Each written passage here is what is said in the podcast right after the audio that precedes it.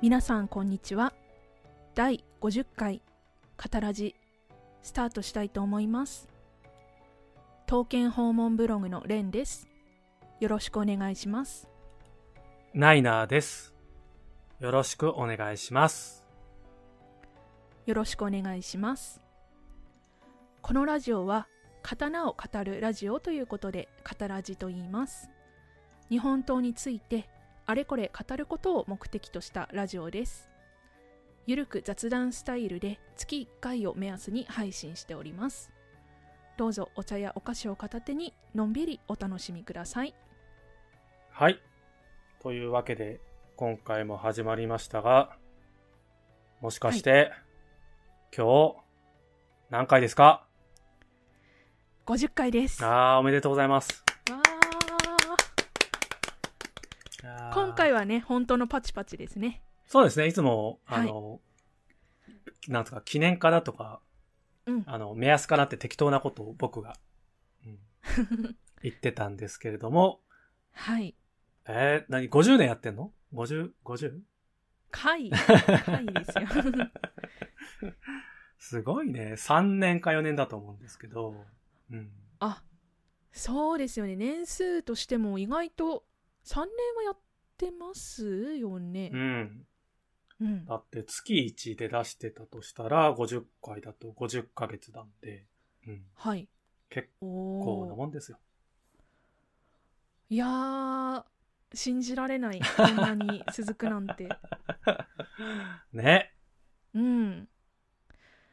なんかでしかもあのー毎回出すたびに聞いていただいてるじゃないですかそう、リスナーさんがいるっていうのがね、ありがたくて。。はいいはい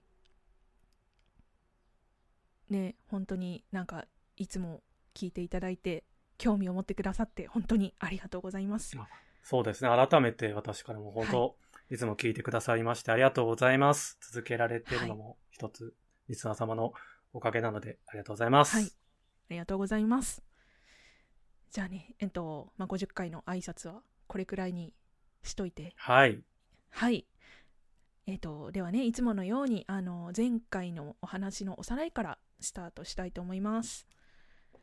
はいえー、と前回第49回でしたねえー、とその時はあの最近やっているシリーズですね、うんうん。えー、となんだったっけ、えー狙っていきたい刀剣展示施設」というお話の第6弾でしたうん。はい。で、うんと、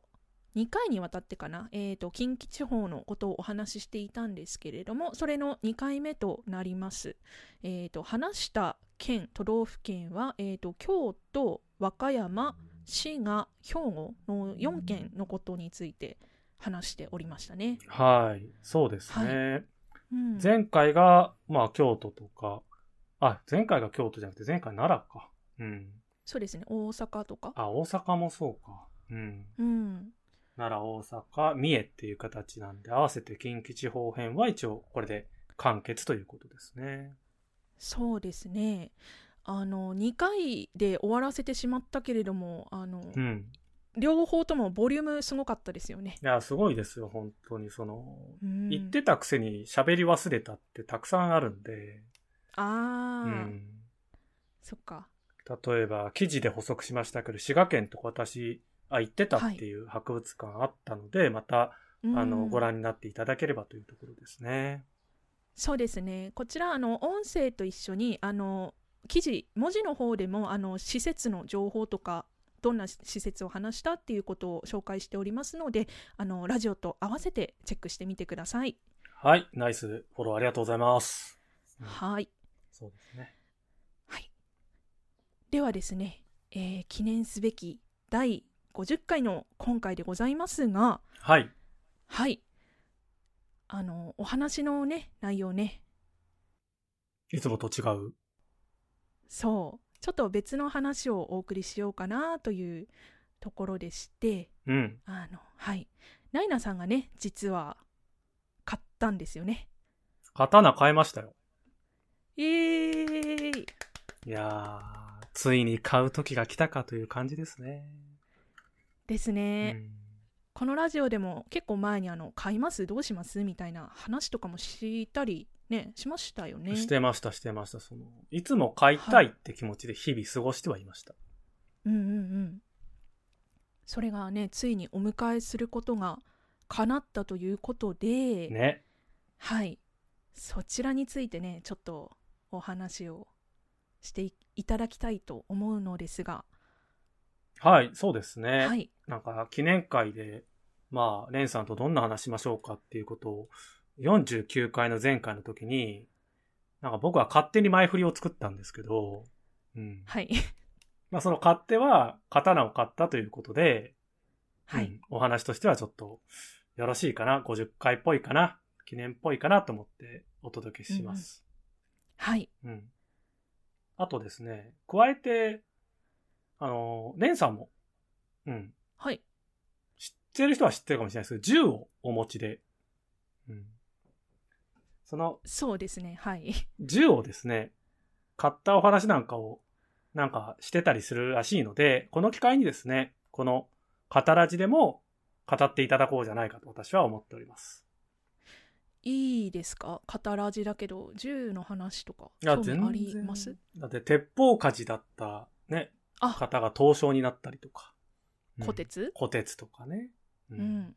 半径とかもそうかな。その、なんていうか、鉄としてのつながりがやっぱりある分、はそうのん銃というものも、どんな扱いをするのかなっていうの個人的に興味がああって、あはい、うん。なんていうか、刀買っても扱いに、ある意味、あわあわしてる部分もあるんで、うん、ほうほうほうほあう銃は、あどんな慌て方をしてるのかなってちょっと気にな ります。おっとっと慌て方 ですねうんありますね確かに、うん、はい、じゃあ、そのあたりを、なんか聞いていくと、その共通項とか、うん、なんか扱いが見えてくるかなと思いましたので、そうですね確かに刀も銃もね基本は、うん基本的にはそんな持ってないようなものなのでねそうなんですか共通することとかもあるかもしれないですよねうんうんなので、なんか、はいこの刀と銃を買った話というのを第50回記念放送とさせていただきますのでよろしくお願いします。はいよろしくお願いします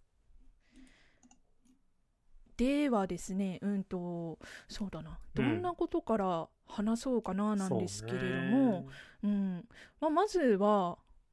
いつどこで買ったとかなんで買ったとかそういうことがそうね、うん軸になるんですかね。うん。そうですね。そういった意味では、刀を買った話を私からさせていただくと、はい、まあ、あの、いつかっていうと最近なんですよ、買ったのは。おもうつい最近、ほんとつい最近で、うんはいで、どこで買ったかで言うと、はいインターネット経由で買いましたよ。実物は見られたんですか見てない。おうでもネット一本で、んネット一本で、うんはい実物をあれだけ見たり持ってるくせに、買うときはいきなりっていうのも、はい、まあ、あるんですよ、そういうものが。うん。いやもうあれじゃないですか今まで培われた経験がここでそんなことはない発揮されたんじゃないですかね。そんな大層なものはお持ちではなく、もう、本当に、あの、うん普通にね、インターネットで、あの、はい刀剣売ってるお店で、ポチッと買いました。うんポチッと、うんおーなんで、なんで買おうとしてたかっていうのは、まあ、このラジオであんまり言ってきてないかもしれないですけど、やっぱり、そのはい手元に刀欲しくなるってみんなよく刀を見に行く人は言うんですけど、うん、まあ、欲しいっちゃ欲しいんですよ。そうですよね。うん。だって、レンさんも刀欲しいでしょって言われたら欲しいでしょ、欲しいですうね。ん。うん。だから、なんでって意味だと、普通の人は持たないであろう刀を、まあ、手元に寄せた上でじっくり見たいなっていう、より刀の魅力を知りたいなっていうのが一番大きいですよね。うんうんまあね博物館とか美術館に行ったら見ることは可能なんですけれども、うんお家でじっくりっていうとねまた違いますもんね。そうなんですよ。だから、なんで買ったのに関してはずっと買いたいなと思いつつ、はい。まあ、ただじゃないんで、うんんどう買おうかなっていうのをずーっと悩みながら、結果、たまたま最近買ったってことです。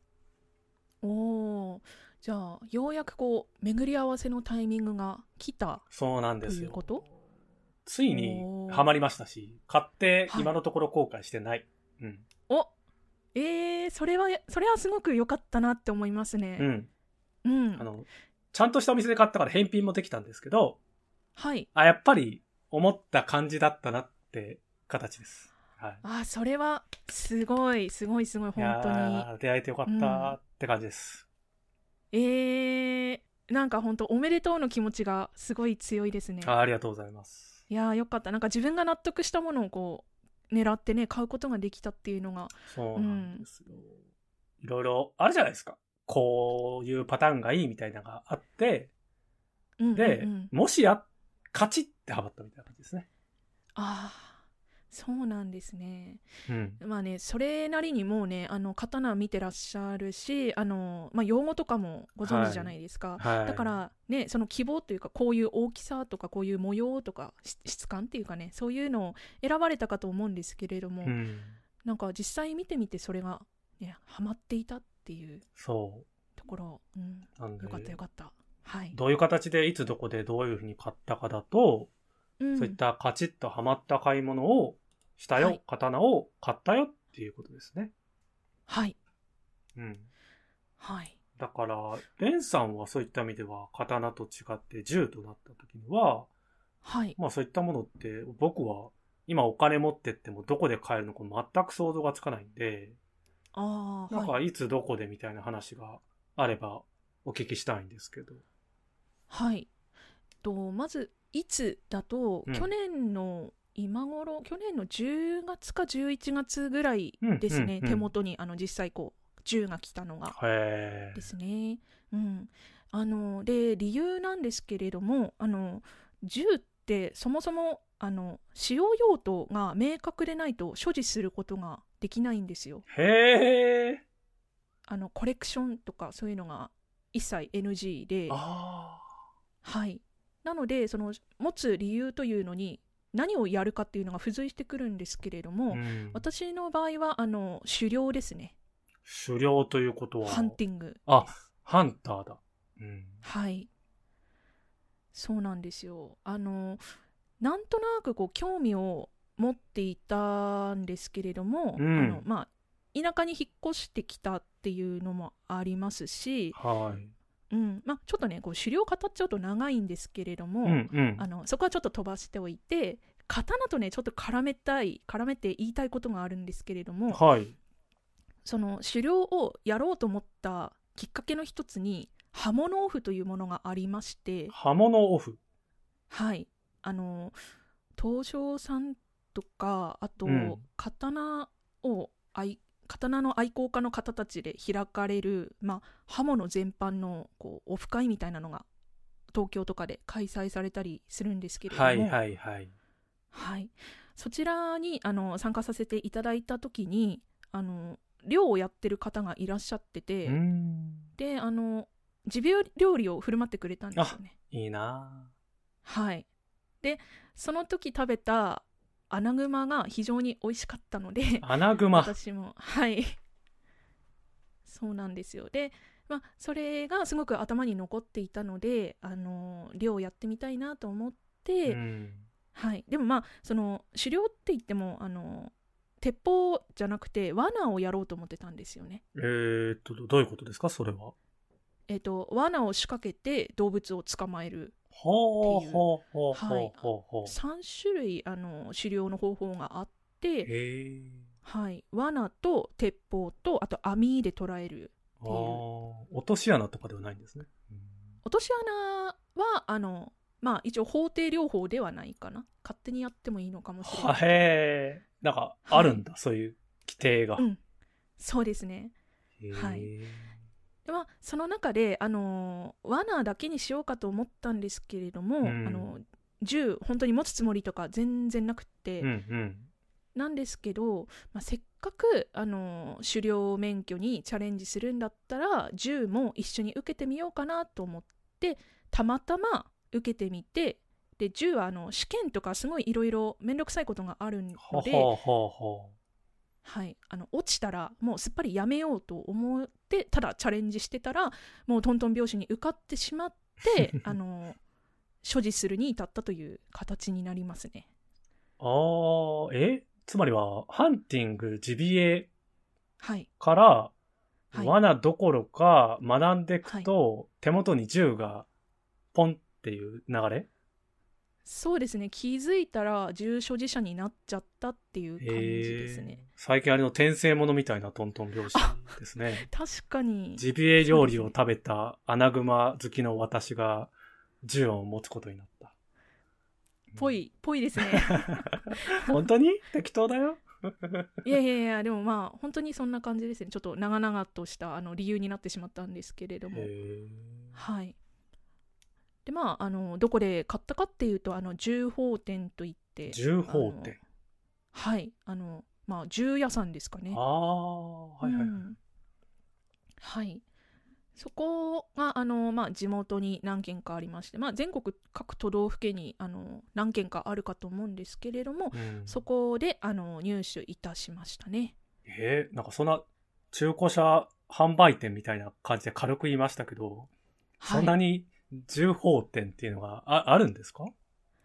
あるんですよあの刀屋さんだって多分刀見始めてなかったらあどこにあるかとあかーどれくらいあるかとか知らないじゃないですかそっか。うん、確かに確かに。そうそれと同じであの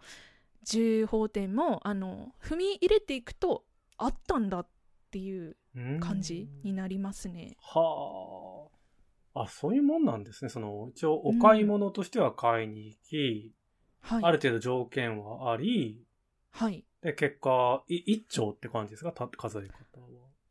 そうですねまず1丁まず入一手丁まずい一丁たしましうん。た、へはい そうですねえ。まずうんすごい。まず一丁。はい。そうですね。あの、まあ、その、まずっていう言い方なんですけれども、うんあの、銃は、えっと、目的によって、あの、あは包丁とかってこう使うのに変えたりするじゃないですか。肉を切るとか、あー魚を切るとか。手羽包丁とか、なきりとか、はい。そうそうそうペそう。ティナイフそんなはい。そう。そんな感じで、あの、まあ、大物を撃つための銃だったりとか、うん鳥を撃つための銃だったり、あと射撃用あの、スポーツはですうあ。ん、射撃用の銃とかあと、まあ、今私話してるのが大体散弾銃なんですけれどもあそうラなのイフル銃っていうカテゴリー、うん、あったりとか、なので目的によって使う銃が変わったりするんですよね。へえ。え、うん三段銃とは思わなくてびっくりしちゃった。うん、おいや僕はあの、はいなんか両手村田銃的な昔の意識しかないんで、なんか。ああ村田銃教科書に出てきた銃のはい、そういうなんか漫画的知識しかないんで。三そう段ですね銃が出てくるのってちょっと量でびっくりしちゃいました。あれが基本ですね一般的い普通の狩猟で使うのが。ベーシックなのが三段銃。そうですはあ散弾銃を10年保持したら、えっとライフルに挑むことができます。なんすかそのランクアップ制度は。はへえい、あのさっきおっしゃった村田銃がそのライフルに近いというのかなあの弾一発だけのやつなんかもう、あの、かな、うん狩猟する人って僕そのイメージで熊を仕留めるとかってイメージしかないんで。うん、三段銃。そうですね散弾銃ですうんゲームとかによく出てくるねショットガンですねびっくりした。はい。うん。まあ、そんな感じで私は散弾銃を購入したんですけれども、んそう、ライナーさんって結局はい。何担当ですかあ、そっなかんそだっライナーさんの方か。あの。全然紹介してなかったんですけど、あの、はいもうインターネットで買っちゃったなので、はい、ホームページでクリックしたらもうわかるから、はい、じゃあこのようにですね、貼り付けておきましたので、はい。これですって感じでお願いします。これです。えー、これ開いたら見れるんで見すね。れます。後でちょっと写真もね、せっかくだからはい、取り出してですね、はい。具体的にはこんなんですよっていう推しポイントもちょっと紹介しようかな。うんドキドキする。はい。じゃあなんか俺も緊張してきたんですけど、どう言われるか。怖っへー怖っこれですよ。これです。はい。じゃあ、皆さん、あの私も初めて見ますのではい。クリックしますねどうぞ。はいじゃんどうだろう。新しいタブで開くおなんか上に脇差しというふうに書いてますがうん。え意外これ意外あちょっと待ってちょっと待って脇差しですよ、まず。そっか担当じゃないんですね短いんですよ、これ。うん。そうですよねパッと見なんか担当のような感じうん、はいうん。長さとか読み上げちゃっても大丈夫ですかあ、全然。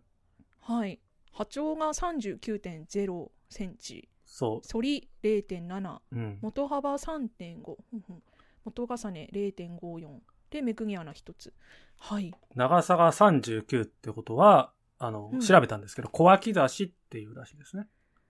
あーなんか一そっ応か、無理やり大中小って、まあ近年分けてるのか昔からかはわかんないんですけど、はいまあ、大体波長が40センチ以下っていうものの形というものが時代によってはあるそうですね。うんうんうん、うん。そっかおお売約済みって書いてますねこれ ナイナさんが買ったということですね僕が買いました。それを。はい、はいえっとこちらは、えー、脇差し金ますというお名前うん。ですね。そうですこね。と美濃安土桃山記ことおお美濃伝です。美濃伝うん。金ってついてますね。これはそういう系譜なんでそうすでかす。。金シリーズで、一応、あの、はい刀剣賞とかを見る限り、関のもので間違いないかなってのと、あと、めちゃくちゃ典型的な関って感じですね。なんかもうパッと見た感じのこのなんだろうあの歯取うんりしてる、白くなってるとことかなんか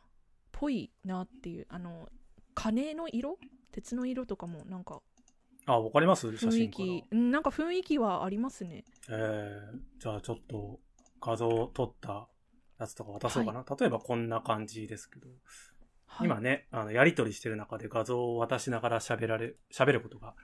できるので、例えば今パッて貼ってみましたけど、届いたかなはい、今僕がちょっ撮とっクリッたクし写て真まですぜひ拡大とかしてもらえると、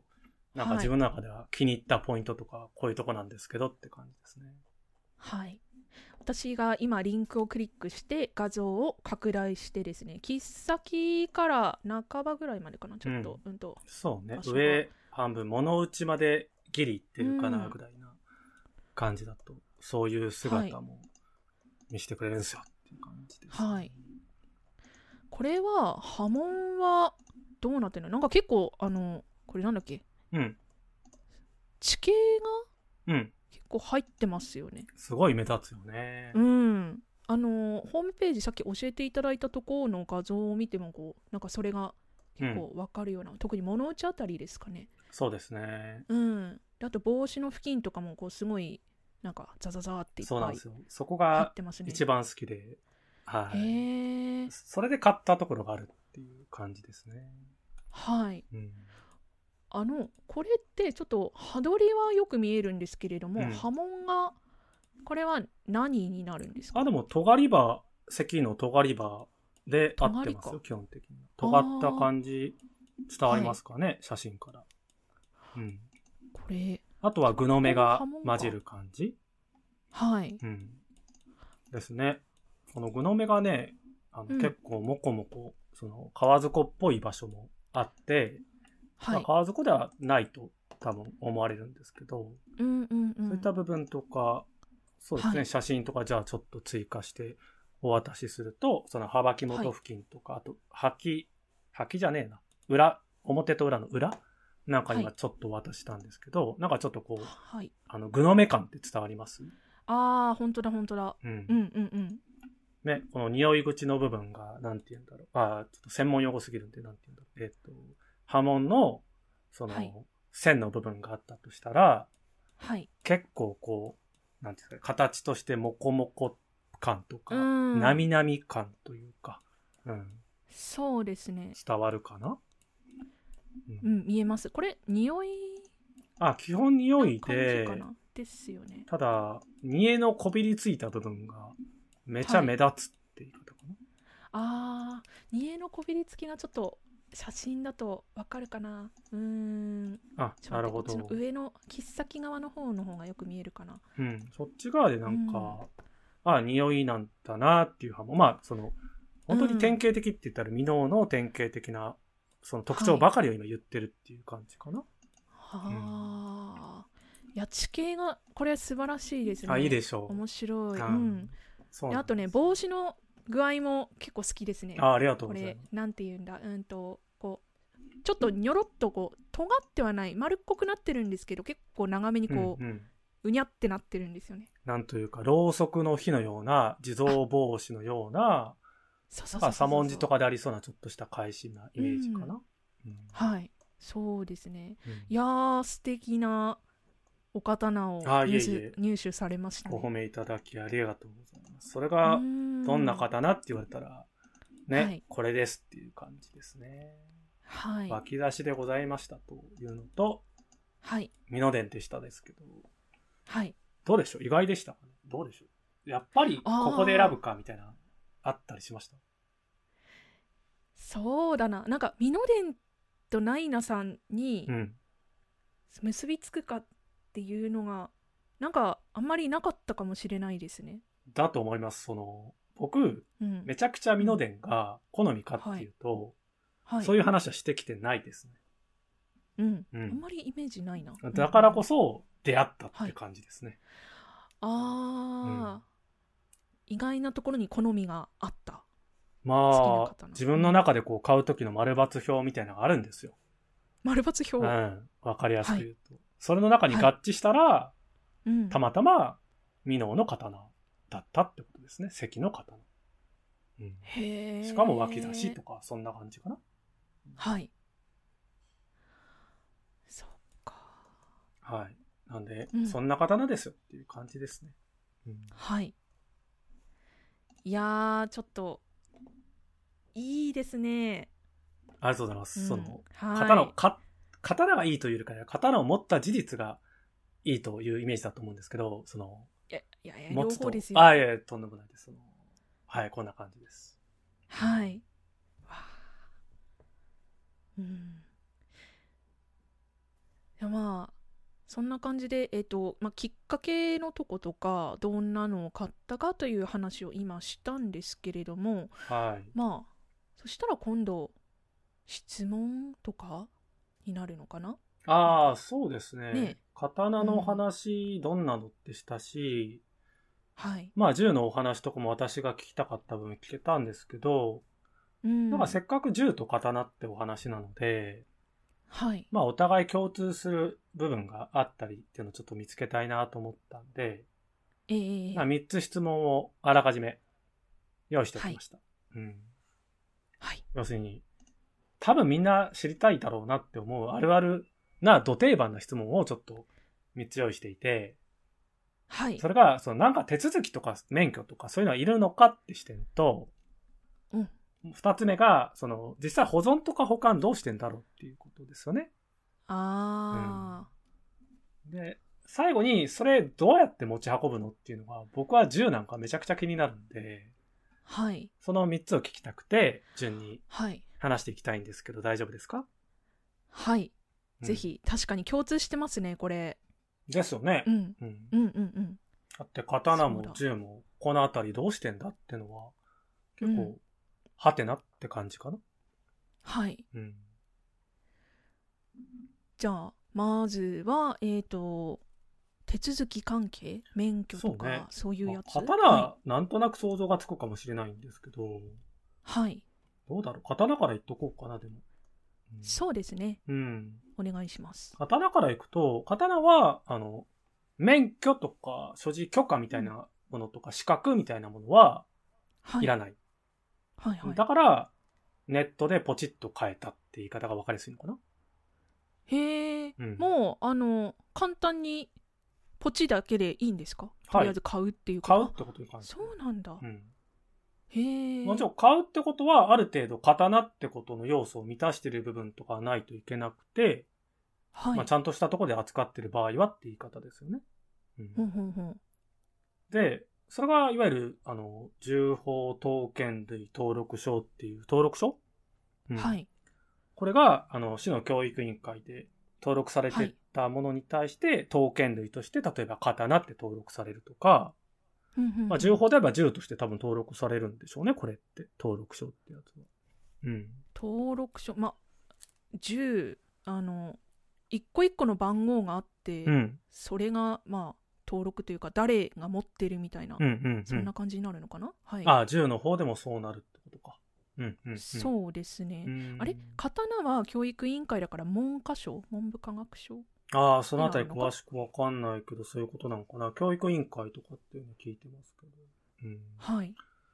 そっか。で、それうでん登録されてて、かつ、あとは、あの、誰が持ってるのっていうのが分かればいいだけ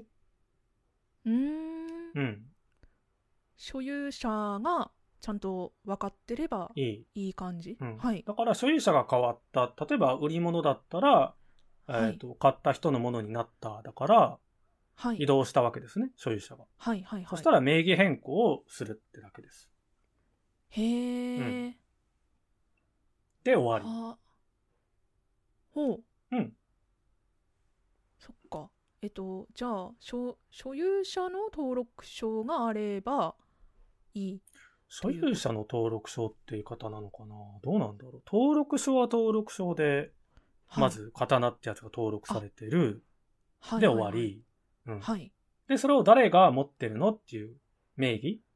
うーんっていう、まあ、無理やり区切ると、その二つを押さえておけば、良い、おーなのかななるほどですねうん。だから免許とかではない。うんうんうんう、うんん。なんか刀はよくあの手続き簡単だよというふうにこうあのツイッターとかでね、うん見かけたりするんですけれどもそうですね。はい、まあ僕はまだ刀初心者なので、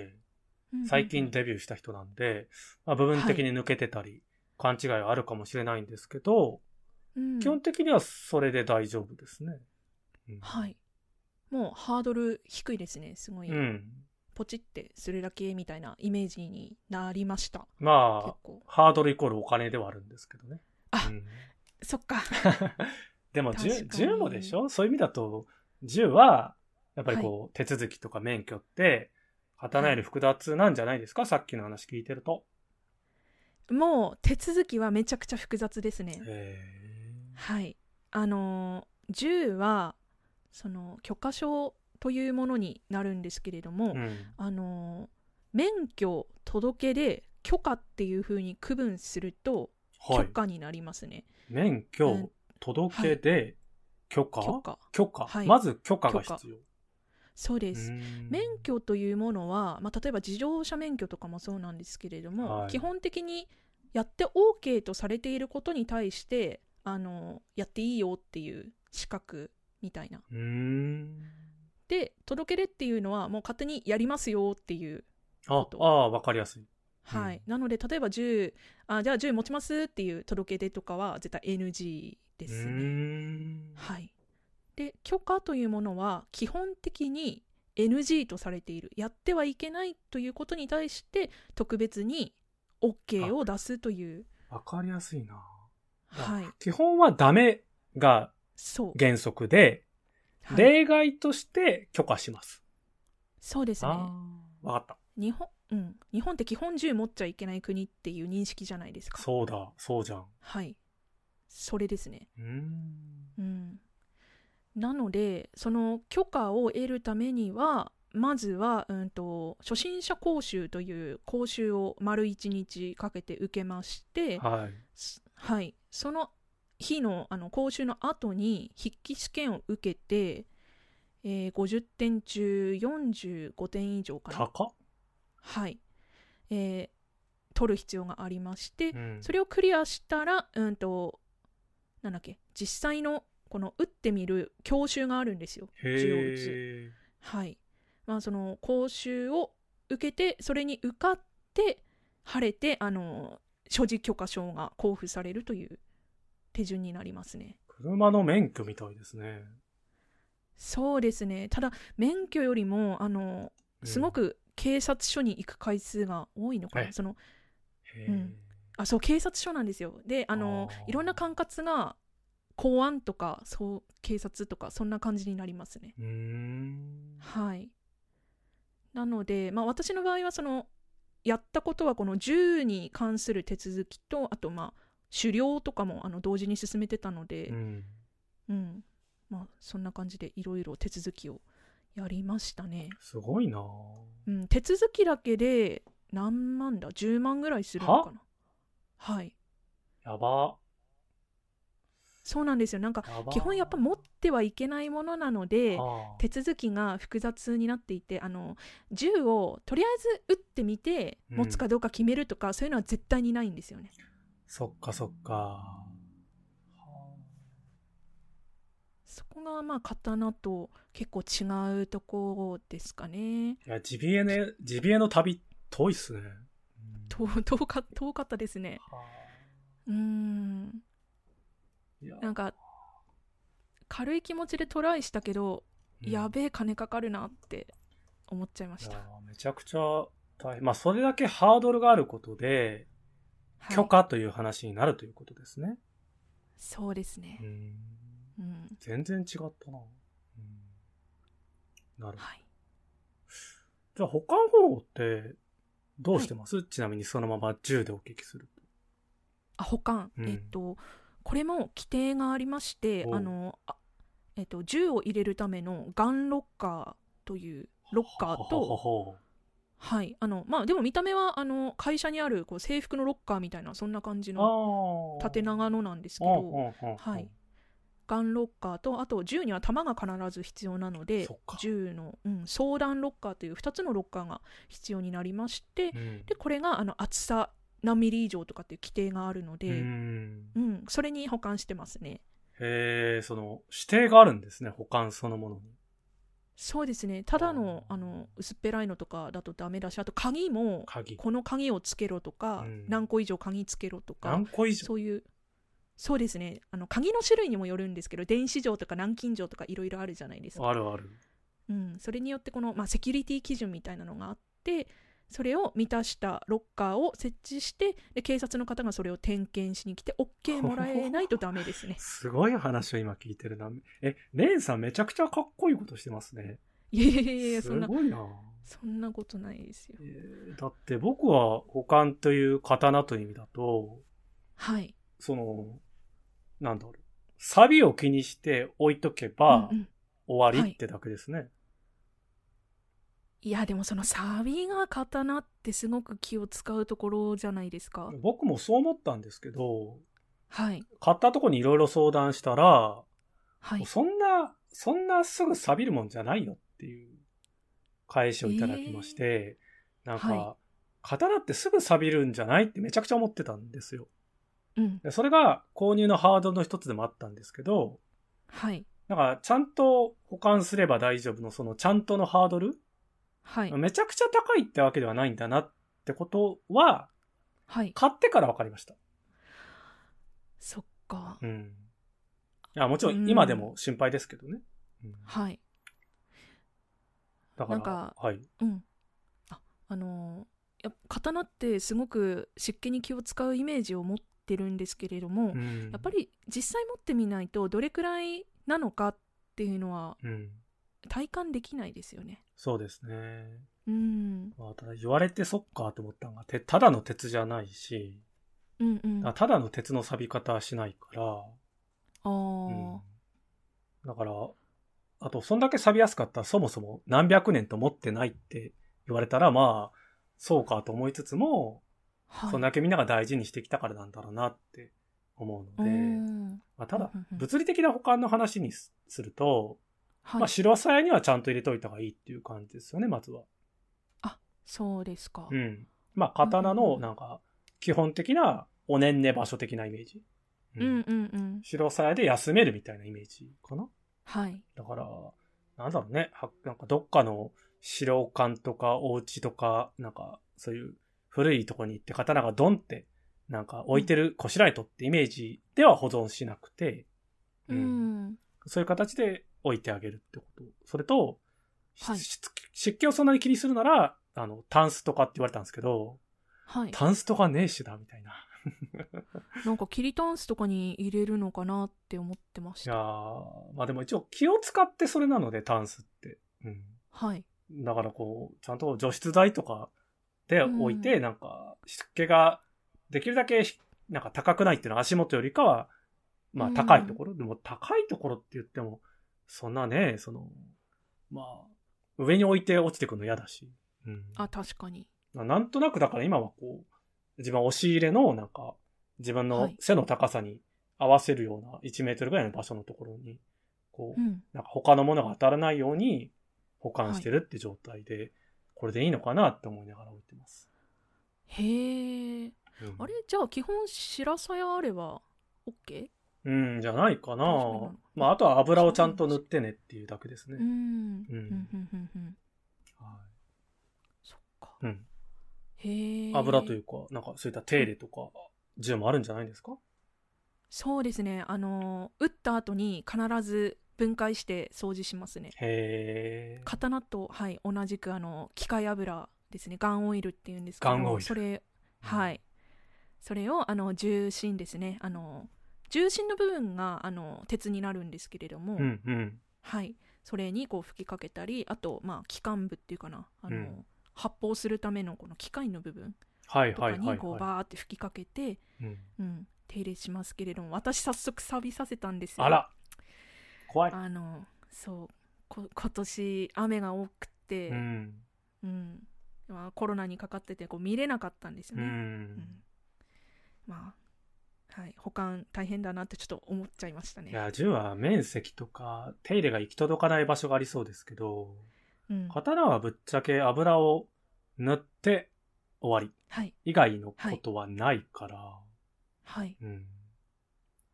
本当にそれ以上なんですよ。あ、だから油が塗られてる服、はい見ることができる状態になる、うんまあ、打ち粉とかもあるんですけど、省くうんうんうんうんと油を塗るはいはい保管終わりですから。ああうん。本当にそれ以上ないですよ。何かしなきゃってことは。うんうんなんかその油を塗るっていう感覚を私銃で理解したので、うん今刀の話を聞いてもあそんな感じかっていうのは、うんうん。あのうんわかりますねただ刀って刃がついてるじゃないですかそうそうそ怖いなって思いましう。たもう YouTube で、いくらでもそういう手入れの動画あるんで、書籍とかね。はいそれをみっちうんうんうりん見て、こういうことかって思いながら、実感してるとこですね、まだ。おうー、んそうか、うん。だから、うんこうなってくると、保管に合わせてこう持ち運びなんかまで想像すると、はいまあ今日の3つ目の質問でもあるんですけど、はいこれ僕どうやって持ち運ぶんだろうって、未だにこう、初心者っぽく、どうするんだってなってて、はい結構分かってないですね。あれ今まで買ってからお家から出したことはありますかないです、ないです。おーうん。まあ、一応、知識として知ってるのは、はい登録証ってさっき話したじゃないですか。うんうんそれとワンセットで持ってれば、うん基本的にはまず、ベースは OK。うんうん。ただ、こう、腰に刺したりとかまずいじゃないですか。そうですね、うん。だからこう、刀持ってるんだな状態のなんかケースというか、はいそのケース選びがどうするんだか知識なくて、いろんな、ね、話は見聞きするんですけど、うんはい、そこはこう、ツイッターのホラーさんとかの力をお借りして聞きたいなって思ってますね。うん。あー確かにケース気になりますねなんかねジュラルミンケースなのかなそとうか、そうそうそうソフトケースなのかなとかなんかこう、模造刀だってこう、なんか、そのままで持っちゃ多分ダメだろうから、なんか、そうですよねなんかそう、保管の仕方とか、あと、あるじゃないですか、その、あの、銃じゃなくても刃物だから、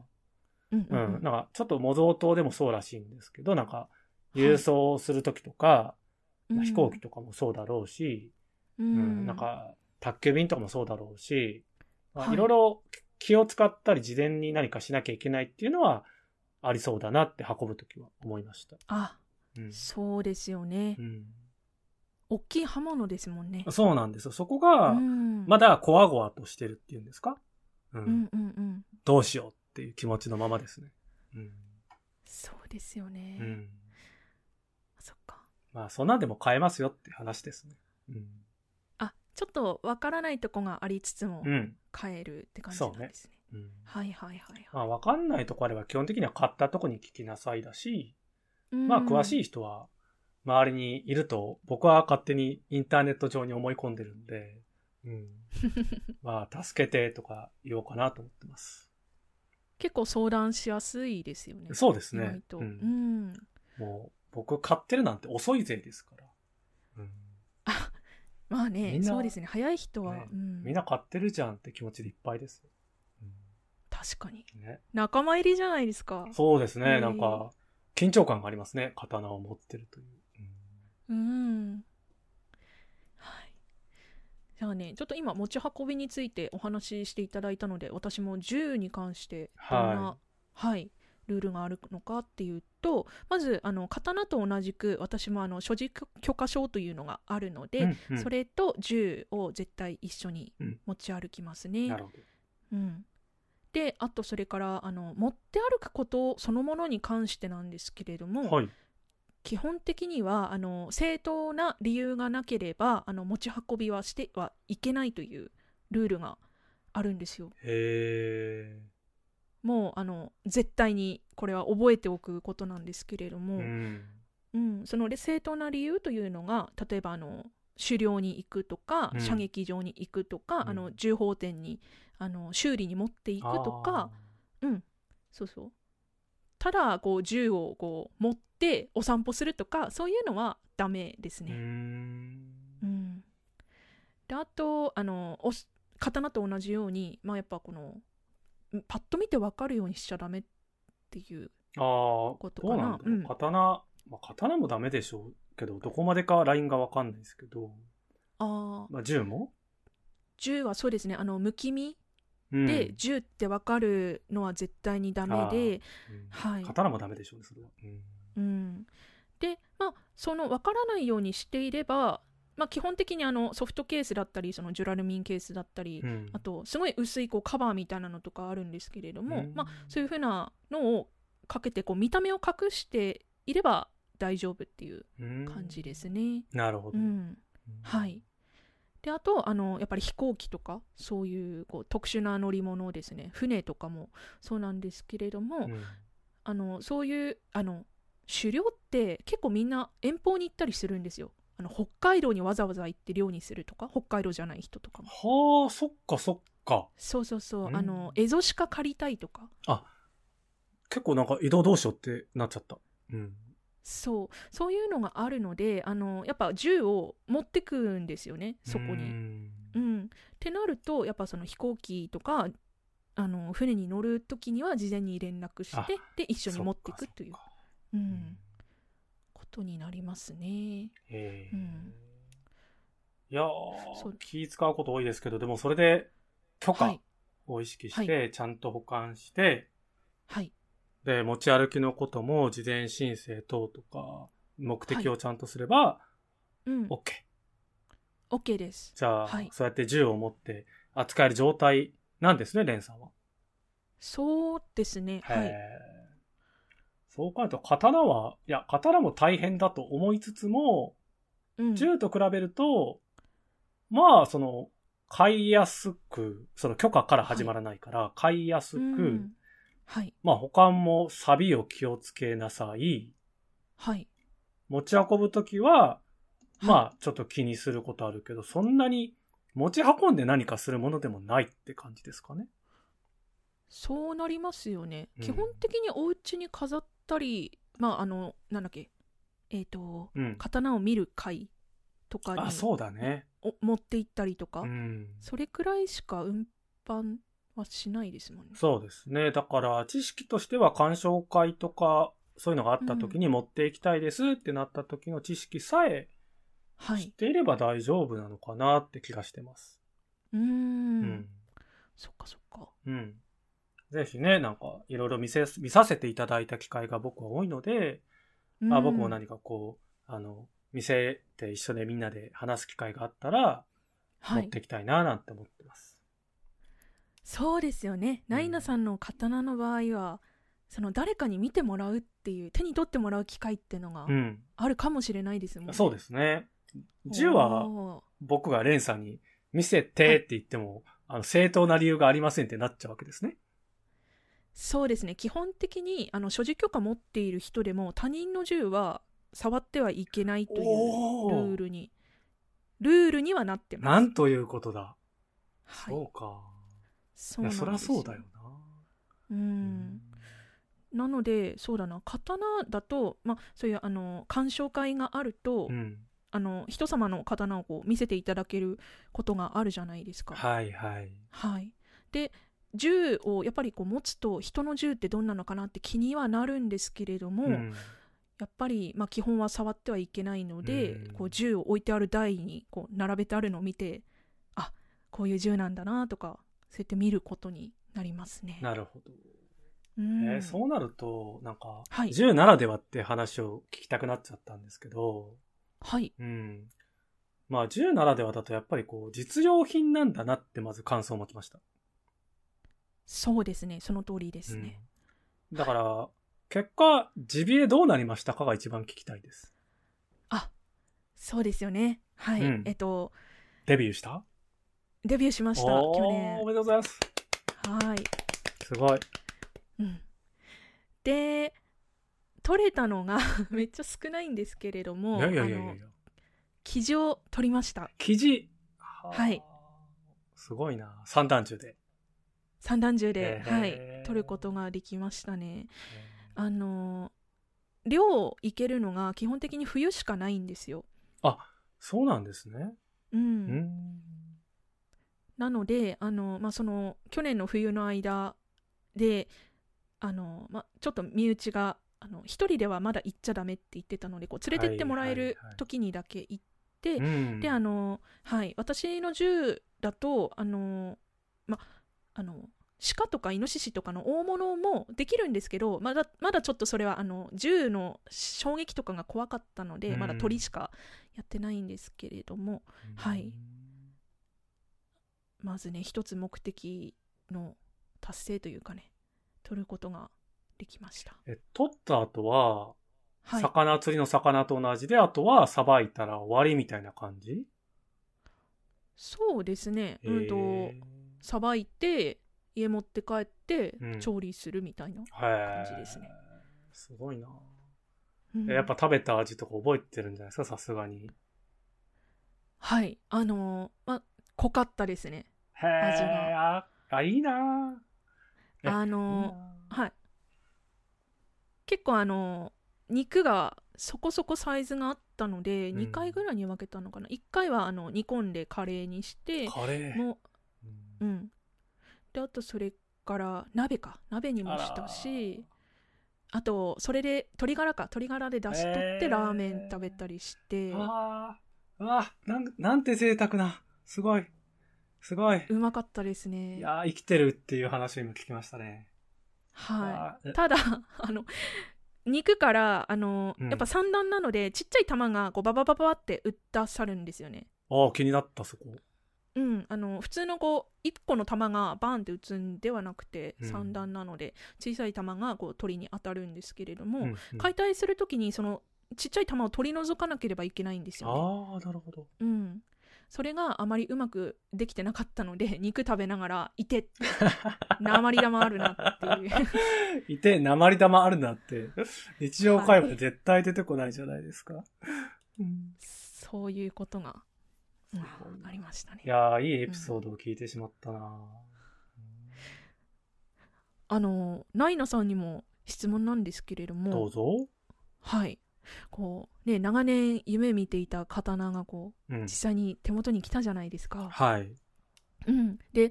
なんか刀がある生活ってこう結局どうどうなったんだろうっていうあー毎日鑑賞したりするのかなっていうこう具体的なうんそういうのを聞いてみたいんですけれども、あーもう一言で言うとはい、憧れを手に入れたって感じです、うわうんうわー響きが眩しい。だから、常に憧れを抱えて生活しているんで、はい、なんかあってもみんながよく言う刀があるしなって気持ちになれるんですよ。えうーちにはお刀様がおるわっていう気持ちではい、日々生活できるっていうんですかね。へえあのそのさっき保管方法の話をした時にこう押し入れにあるっておっしゃってたじゃないですかはい。それでこうふと思ったんですけど刀が置いてある場所って祭壇みたいなイメージあったりしますあー、初めはちょっとそういうイメージあったんですけど、うんいざ手にしてみるとなんか、そういう保管の仕方にはなっちゃってますね。おお、うん、なんか、仏壇的な祭壇的な何かドンっていうお迎えじゃなくて、うん砂さって開けたらおるわっていう状態ではあります。ああうん。祭壇にする予定とかありますかいやー、ないし、そんなに家も広くないから、なんて言うんだろう。カジュアルに、こはう、い身近にある。たたあーただ、丁寧に扱い、丁寧な場所に置いているから、そういう面では気持ちが引き締まりますね。へえ、なんかいいですねあの家に帰ったら刀があるしとかその気が引き締まるとか、うん。そういうこうなんか特別なものですよね本当にそうですね。うう。んであとやっぱ見てて飽きないし、美しいんで、うん、うんまあ要するに自分の子が可愛い理論ですよ。うん。うんうん人から多分どう言われようとも、欠点はがたくさんあろうとも、はいい、やー、ここいいな。ここいいなっていうことが、すぐ刀を開ければできるし、今日も朝、ちょっと刀をね、はい。うん、見てからこのラジオに挑んでま すね。あーメゴカフェ ないちょっと方言でわかんなかったや。や可愛いでしょうってああ、そうですね。うん、はそうですねうんなんか感覚がい。うん。マイベイビーですもんねそうなんですよ。うんまあ、もちろん前の、ちょっとね、持ち主の情報とか、あの、聞ける範囲で、なんかどういう形で流れてきたのかな、なんていうことは、はい。お東ー証さんとお話ししてみたりとか、うん、はいそういうやりとりをね、電話とかメールとかで済ましちゃってるんですけど、うう。んんうんうん実物もね、こう、お迎えするまで直感と、その、自分の丸抜が働いて、これ、だのつもりなんですけど、はいわ、かんないじゃないですかね、そこはね、実際はね。うん。うん、だから手に持ってみて、じっくり見て、はいああ、やっぱりって気持ちになれたから、ああ、やっぱりいいご縁があったんだなってなりました。うん。ご縁 うん。はあ刀はそうか縁ですね。うん。刀は縁って話なんかよくしてますねなんかねね。ううんん。だって、僕の話で言うと、はい買おうと思って買えなかったなっていうことも体験してるんですよ。前なんか目星の見つけてましたよねそういえばうん。なんかもっ買とおうと思って何年も前ですけど、うんあ、なんかこれ欲しいなぐらいのつもりで刀剣商さんとお話ししたりして、買いに来たって意思は見せたけど、うんなんかこう、買えるような流れにならなかったんですよね。うん。だ流れにならないからやっぱり刀を持つなんかそれなりに何かこう、ハードルがあるのかなって、その時は思っちゃったんですよ。うん。はいお金があれば買うも、買えるものでもないのかな、みたいなね。ううーん。んで、今回、まあ、本格的に買おうと思って、はい特に今年は強く感じて、うんこの刀以外にもいいなって思った瞬間の刀いくつかあったんですけど、だいたい僕は買おうとしたらもうソールドアウト売却済みだったんですよ。うんあ検討している間にそうなってしまったもう一日待つかってしたら売れてたとか、へー週末になったら見て、もしあれば買おうと思ったら売れてたとか、うんはあそれを経た上での今回なんですよ。あそうかうん。だから、他だと全然違う作風だったり、はい担当だったりしてるんですよ。なるほどそう。それがさっき言った自分の中の丸抜があって、はい引っかかった部分があって、う。うんんそれがたまたま連続して今年あったってことは、そういった流れがあったってことでしょうね。うん。うーんいや、もう何年も前からそのつもりがあるから、いろんなサイト見たり、はいいろんなその刀屋さん行ってみたりはしてるんですよ。うん。うんうんうんけど、買うとはならなかったし、うん。その、出会わなかったんですよね。けど、今回僕はご縁と言ったのが、結果、こうやって刀を興味持ってラジオしたり、本書いたり、うん、はい旅したりってして、もう6年ぐらい経つわけですよ。立ちますねそこで出会った刀が、今回の刀って感じなんで、これはご縁ですね。あー初期と、食刀です。あーなんかちょっとドラマチック。いやー、ちょっと丁寧にようやね、喋ったらそうなるかなって感じですけど、巡り合いだ。うん、巡り合いですね。うんうんはい。だから、憧れって言い方でいくと、銃なんかは、憧れとか、なんかそんな動機とはまた違うんですかね。あそうですね私サバゲーもやってないしあと、うんあの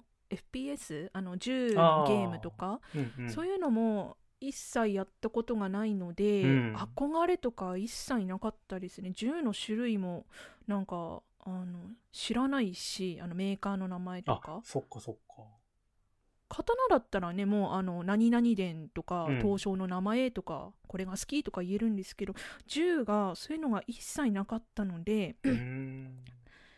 選ぶにあたって本当に困っ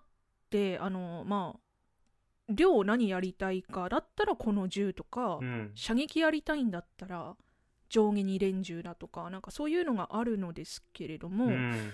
もう本当に訳が分からなかったのでとりあえずあの、まあ、自動銃っていう種類にするかなぐらいの気持ちだったんですよね。ああ、なんかざっくり感ですよね。はい、うん。なので、うんとまあ、そのざっくりした感じで言ったらたまたまあの銃砲店にあの預けてある銃もうあの売っていいよみたいな感じでほうほうほはいその一つ保管されていた銃がじゃあまあ分かんないんだったらとりあえずこれでいいんじゃないみたいな感じで。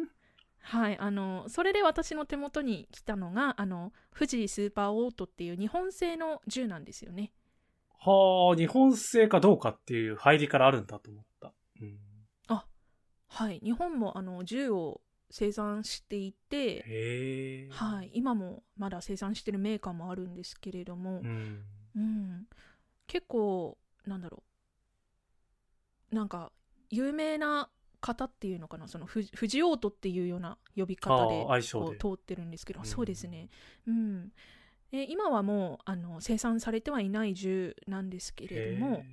うん、たまたまあの私のところにそれのうちの一丁がやってきまして、うん。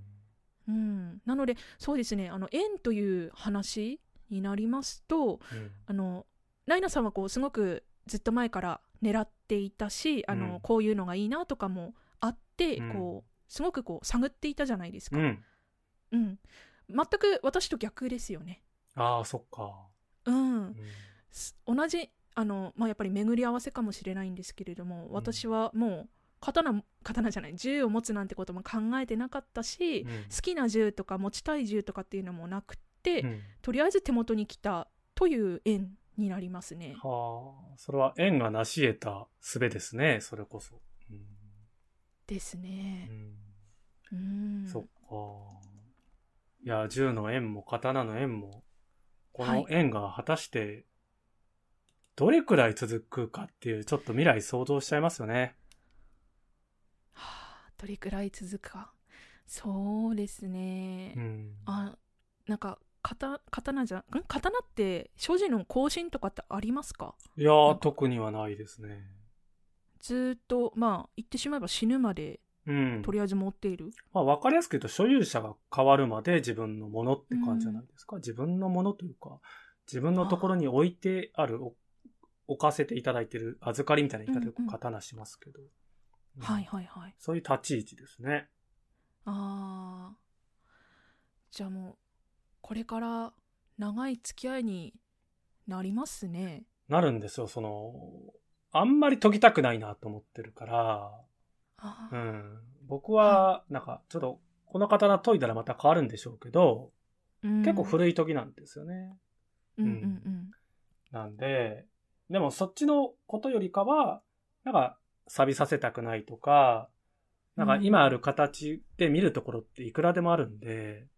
はいもっともっとこう、学ばさせていただこうかなって気持ちなので、うんはいよくね、一振りしたら次とかっていう気持ちの人もいるんでしょうけど、はい僕は長く一つと付き合えるかなっていうつもりでずっと探した結果のこれだから、あー、うんすぐとはならないかな。そっかうん。うんえもう担当欲しいとか太刀欲しいとかそういう気持ちって今のところはあ一切ゼロですゼロで湧いてすないあうーん、つまりは、刀屋さんとか情報収集しなくなりましたもん。へえ、あーまあ、それは出会えたからというか、自分の中では満足したからっていう一つ区切りができて、うんはいその後どうなるかはわからんっていうのがまたご縁でしょうね。おーうん。そっわかかんないですよ。突然ある日、刀を預かることになるとか、なんかね、イベントが発生するかもしれないし、そうかわかんいないじゃないですか、本当うんに。うんうんそんな感じでうんす。へえうん。はいそうなんあの銃の話をすると、うん今の一丁はあのなんだろうな手続きあの更新が必要なんですよ銃って3年ごとに。あ、3年ごとに。はいうん。なのであの手続きを忘れたらもう持てなくなってしまうし、はあ、厳しいな、やっぱり。うんなのでまあその私がちゃんと忘れず更新をしてあのまあ射撃とか狩猟もちゃんと続けてあの目的をあ、持そっってかそっ続かけ。て活動し続けてるってことね。そうなんですよその実績がないと持つことができないので、ううんん。なのでまず、まあ、健康だったらそれができるのであ、健そ康っかそっでか。現役って言い方かなあ、うんそうですね、うんね、肩書きついたんですかハンターみたいいやーまだひよこなのでちょっとな。あ、言いづらいってことか。うん、でまあ漁師っていうカテゴリーには一応入るのかなおー、漁師。レンさん、漁師。すごいな。はい駆け駆け出しのうん。ですねうんまあねその手続きをちゃんと頑張ってできることとうん。経済力かその更新のためにお金かかるので経済力あとそれからあの次の一丁っていうのの話をすると私はあのもう一つの銃が来ることが決まってしまっあらたのであらまあらこ。れも本当に偶然なんですけど、えーまあ、1年以内にままた持つなんて思ってなかったんですけど、はい。まあ、ちょうど譲ってくれるということであの、うん、譲りパターン来た。うん。はいそうなんですよなので今持っているあの単身自動銃っていうあの、まあ、重心が一つだけの銃なんですけど難しい。それ、うんそうね、ここはちょっとまあうん簡単に言うんですけど、それとはまたタイプの違うあの上下二連銃っていうあの重心筒が2つあって、はい。まあ、主にあの射撃とかでよく使われるような銃ですね。うーん。はい、であの口径も今のやつが20番じゃない12番って言って、まあ、オーソドックスなあの銃口の広さなんですけれども、はいはいはい。それよりもちょっとこう狭い20番っていう口径のものをあの譲られるうん。ために今度、えー、と技能講習っていうちょっと手続きに行ってきます。そっかそっか。銃一つずつに、技能とワンセットってこと、いえそんなことないんですよただあの書類の有効期限っていうのがあって、うんうん、あと1ヶ月ぐらい手続きが早かったら私今回そのなんだろうな技能講習みたいなのなかったんですけれども、ああ。うん、まあそういうこうただ持つことができたりうんそういう手続きが必要だったり、まあ、いありますね。なるほど。なんか、うんなんだろう、無理やりイメージしたら、ゴルフのアイアンパター的なことでいいんですか、ドライバー的な。なんかそう、用途によって使い分けるんですか、用途によって使い分けうん。しますね。じゃあ、一つだけ、けじゃなくて、まあ、いろいろとね、はいあの、対象が鳥の話とか、イノシシの話もあったんで、はい、それによってこう、使い分ける漁師さんに、おなりになるご縁を得てしまったということですね。あーうん、なるうんまあそうですね、まあ、とりあえず今回の使い分けはあの射撃用というあ、そっこかそとっでか。射撃用っていうことね。うんそうですねそれを理由に、うん、ともう一丁所持する手続きを受けられるあというそうかそうか。形になりますうねん。だから刀でいう居合刀みたいな話だったのかなつまりは美術刀と、なんかですねはい用途って意味だとそそ、そういうカテゴライズのその違いってことなのかなと思って、うんはいなんか、やっぱご縁があるんだな、銃もって思いました。ありましたねうん。はいまあ、銃は実用品としてちょっと増えていったりする部分もあるんでしょうし、うんう。んでもそれもなんかご縁で射撃用っていう話がね、出てきたということで、まあ上は下い2連でした、うん。ええまあ、蓮という文字が入ったということで、はい、ご縁が終わりということで締めさせていただこうかな。は、は、はい。 あつまあ、ボケに、うんはい、戸惑ってすいません。はい、いいえ、すみません。ちょっとノリが悪くて。いやいやいや理 理解しました。乗れないは乗れない。。これは乗れない。はい、これは乗れない。 はい。じゃあね、ちょっと温まってきたところで、はい、えっ、と、刀剣展示情報に移りたいと思います。いつものやつをお願いします。はい。えっ、と、今回は何件かなえー、1、2、3、4、5。あ、まあまあ紹介しますね。では、いきます。えっ、と、岡山県ですね、えー備前長船刀剣博物館さんで、えー開催されております、夏季特別展、長船の系譜700年の栄枯盛衰という展覧会があります。こちらで、えー、大和リが、あ、山頂もですね、えーはい展示されておりますね。えっ、と、展示、展覧会の期間は2022年の8月11日から9月25日までとなっております。えっと、展覧会があの長船の系譜というので、えっと、やはりね長船の光忠長光金影光が出ててあと長義とか安光とかうんあのそちらがはい出ておりますね。であとそれからあのそれ以外にも金皿とか長谷部とかあのおや大野義弘とかはい義満国長までもうん出てるようですのではいあの山頂もも合わせてすごく良さそうな楽しみな展示ですよね。うん。はい、えっと、こちらがあの事前予約制になっておりまして来館の1時間前までに予約をしないと入れないとのことですのへでーそちらちょっと注意ですね。うんはい。次です。また岡山ですね。えー、と特別展「令和の名刀名工展岡山会場」という展覧会が開催されます。えー、と場所が林原美術館さんで、えー、と開催期間が2022年の9月30日から11月の27日までとなっております。こちらがですね先ほどのあの備前長船刀剣博物館さんとの合同開催となっているようですね。うん、はい次いきます。次は広島県です。えっ、と福山美術館さんですね。えっ、と小松康弘コレクションです。えっ、とその中のえっ、と重要文化財の刀無名伝来国光と特別重要刀剣刀無名伝長義ですね。こちらが、えー2022年の6月30日から9月25日まで、えーと展示されております。はい。はい。次です。山口県です。えっ、と、